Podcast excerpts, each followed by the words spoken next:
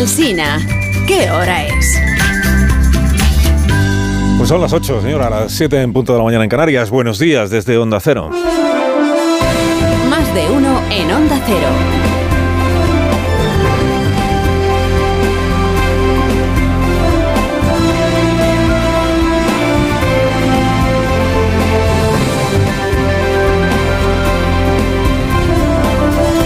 ¿Qué tal? ¿Cómo están? Iniciando esta nueva mañana de radio, el 13 de septiembre ya del año 2023, miércoles, este es el día que estamos estrenando.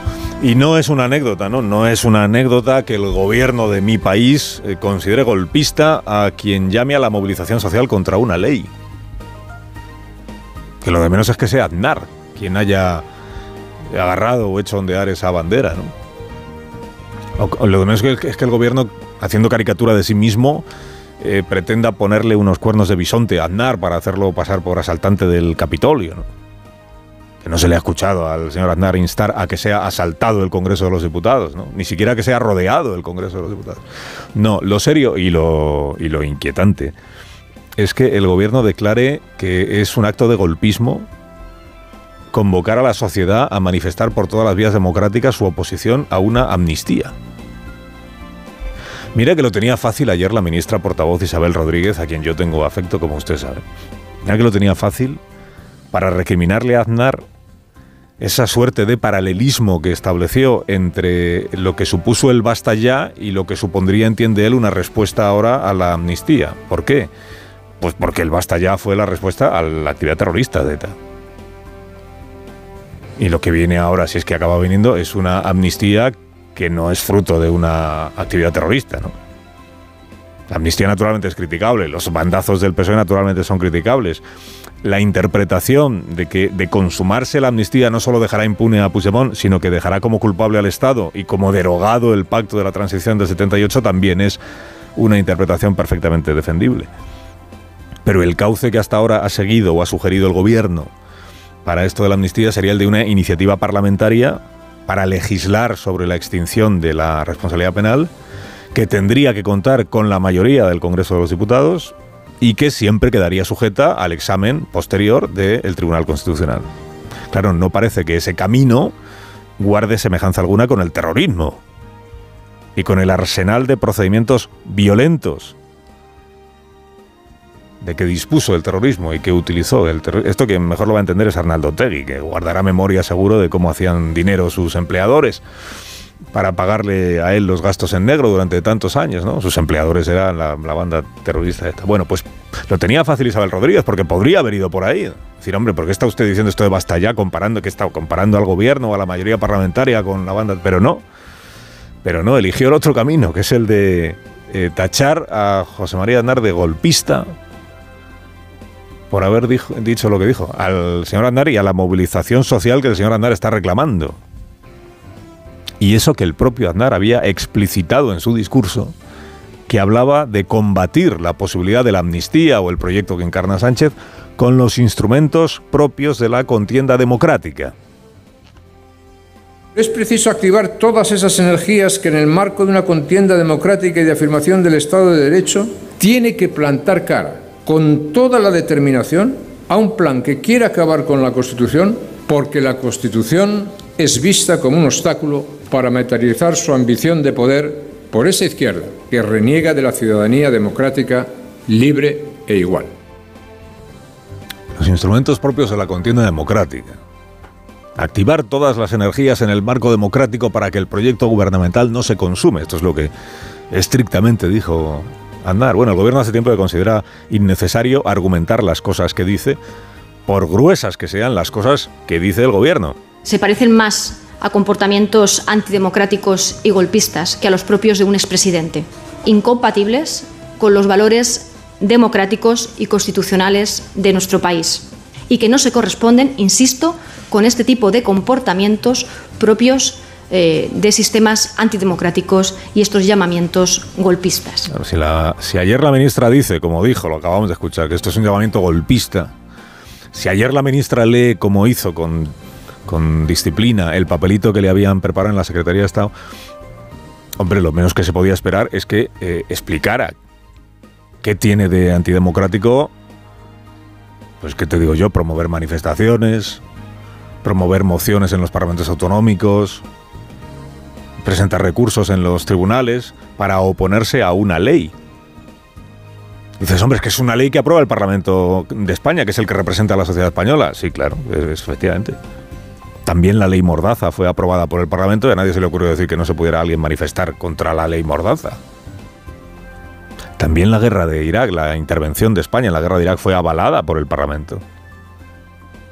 Y no será que no hubo manifestaciones del no a la guerra, ¿no? Es que tan democrático es llamar a la movilización en contra de una ley, que en este caso sería una ley de amnistía, como llamar a la movilización a favor de una ley, que en este caso sería una movilización a favor de la amnistía. El PSOE tiene en su mano activar sus propios instrumentos, puede convocar una manifestación a favor del pacto con Puigdemont, puede promover mociones parlamentarias a favor del pacto con Puigdemont en Andalucía o en el Parlamento de Andalucía, en el Parlamento de Castilla-La Mancha, en los ayuntamientos, puede, puede puede defender ante los tribunales si llega el caso la constitucionalidad de la medida, naturalmente, y seguramente lo hará si es que al final se acaba produciendo, ¿no? Gobierno de España, que es gobierno de todos, no frivolice con el golpismo. No frivolice que ya patinó en ese charco el portavoz de la ejecutiva del PSOE, diputado, entonces era diputado Felipe Sicilia, cuando vinculó a los grupos parlamentarios de la derecha con el asalto al Congreso de Tejero del año 81, a los grupos de ahora, de Memoria Democrática. Señoría, hace 41 años la derecha quiso parar un pleno del Congreso y parar también la democracia. Lo hizo con tricornios.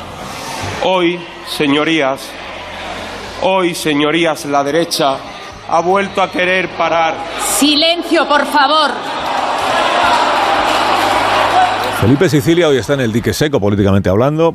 Fue purgado de las. Del, bueno, desde aquel día no volvió a hablar. Y era el portavoz de la ejecutiva. Y ahora ha dejado la política, está de regreso a su ocupación como policía nacional, creo. Nadie en su partido llegó nunca a corregir aquello que dijo de. a corregirle por aquello que dijo de los tricornios y de las derechas. Bueno, es enternecedor escuchar a Isabel Rodríguez ayer diciéndole a Núñez Feijóo, oiga, corrija usted Aznar haga usted que rectifique, como si Feijóo fuera el tutor de o la conciencia del expresidente, que no veo yo andar a estas alturas de su vida pidiendo permiso para decir lo que le dé la gana, ¿no? Ni a andar ni a, ni a Zapatero, ni a Felipe González, ni a, ni Alfonso Guerra, ¿no? Dice Sánchez, haga rectificar a Felipe, mire lo que ha dicho.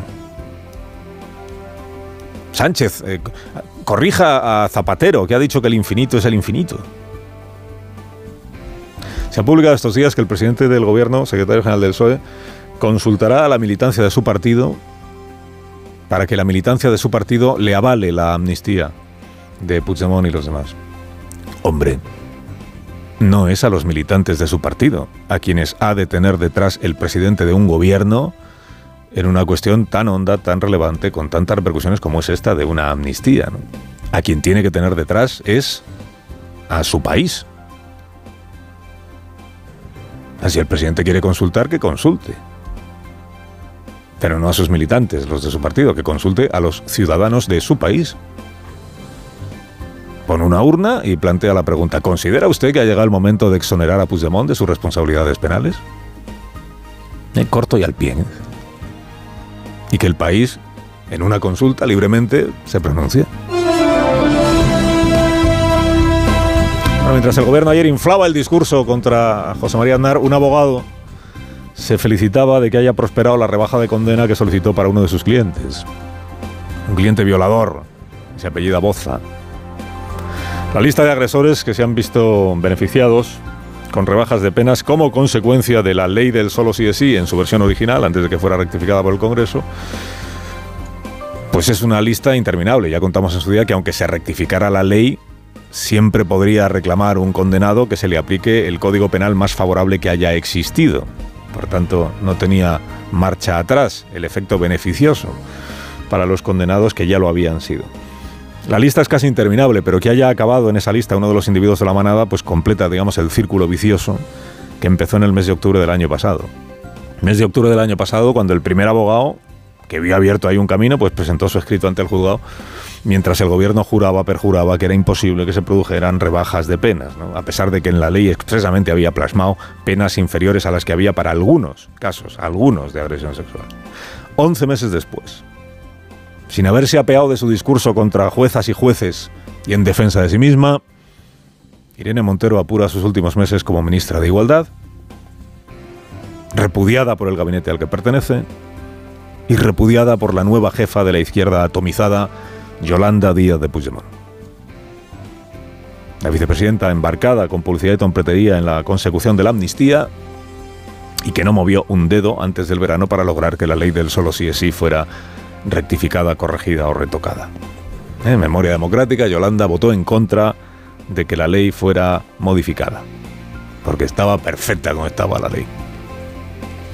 Y Sánchez se ausentó en aquella votación, aunque él prefiera olvidarlo.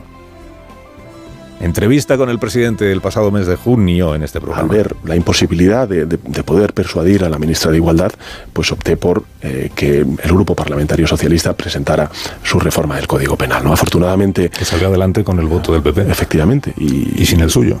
Eh, bueno, el Grupo Parlamentario Socialista... Aunque usted se ausentó ese día del Congreso de los Diputados. Bueno, sí, pero salió adelante y, no sé exactamente qué tenía ese día, pero... Se fue a Doñana. Bueno, pero evidentemente tuve... Fue un acto político. Bueno, es que es también importante lo que está pasando en Doñana, pero no mezclemos temas. Si quiere luego podemos hablar sobre Doñana. De Doñana, por cierto, de Doñana, tema muy relevante, tema muy importante, no se le ha vuelto a escuchar una palabra al presidente desde el día de las elecciones. Carlos Alsina en Onda Cero.